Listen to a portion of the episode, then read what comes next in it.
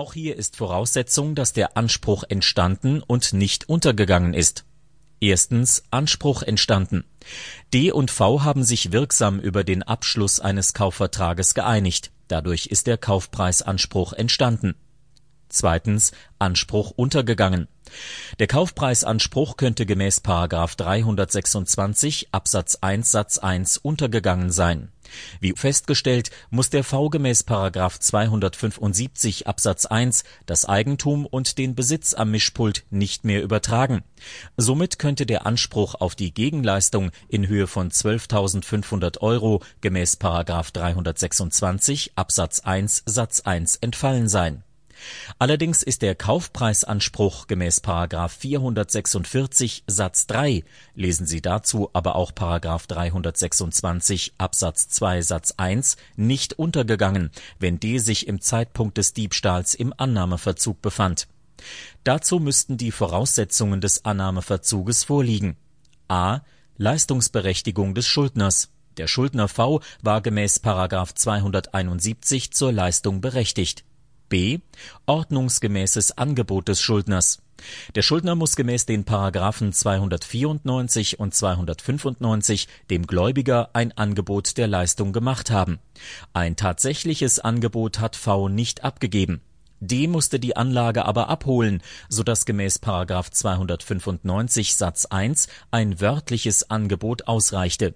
V hat den D aufgefordert, das Mischpult abzuholen Somit hat der V die Leistung ordnungsgemäß angeboten. c Leistungsvermögen und Bereitschaft des Schuldners Gemäß § 297 muss der Schuldner ferner zur Leistung bereit und imstande sein. Dies war bei V gegeben.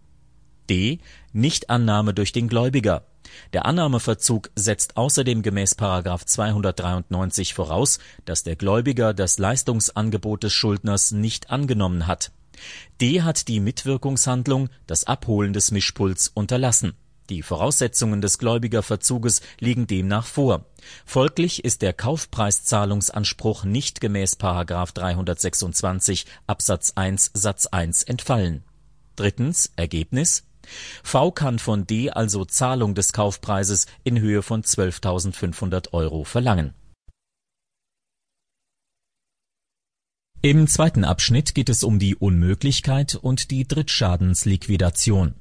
Der Computerhändler Thorsten aus Berlin, im Folgenden T genannt, bestellt beim Versandhändler Otto, im Folgenden O genannt, in Hamburg zehn Laptops der Marke Fujitsu für je 999,90 Euro. Der T benötigt die Rechner dringend. Wegen eines Streiks kann O sie aber nicht an die gewohnte Transportfirma übergeben. Ausnahmsweise lässt O die Rechner auf seine Kosten durch einen Nachbarn, den Studenten S, ausliefern. Der S, der dafür 50 Euro erhält, begeht kurz vor der Ankunft fahrlässig einen Fahrfehler, so dass er mit dem Wagen in die Spree fährt. Das Fahrzeug versinkt samt Rechnen in den Fluten. Kann der O von T Kaufpreiszahlung verlangen Obersatz O könnte gegen T einen Anspruch aus § 433 Absatz 2 auf Zahlung der 9.999 Euro haben. Voraussetzung hierfür ist, dass der Anspruch entstanden und nicht untergegangen ist. Erstens Anspruch entstanden. Voraussetzung für die Entstehung des Kaufpreisanspruchs ist, dass O und T einen Kaufvertrag geschlossen haben. Dazu müssten O und T sich geeinigt haben eine Einigung kommt zustande durch zwei übereinstimmende Willenserklärungen, nämlich Angebot und Annahme. T hat ein Angebot abgegeben, indem er die Rechner bei O bestellte. Dass O das Angebot angenommen hat, zeigt sich daran, dass er die Rechner zum Versand brachte. Dies dokumentiert seinen Annahmewillen. Problematisch könnte aber sein, dass dem T die Annahmeerklärung des O nicht zugegangen ist Gemäß § 151 Satz 1 ist jedoch der Zugang der Annahmeerklärung entbehrlich, wenn eine solche Erklärung nach der Verkehrssitte nicht zu erwarten ist.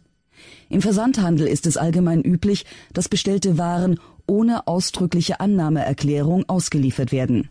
Folglich war der Zugang der Annahmeerklärung des O entbehrlich O und T haben sich also geeinigt, der Kaufpreisanspruch aus § 433 Absatz 2 ist demnach entstanden. Zweitens Anspruch untergegangen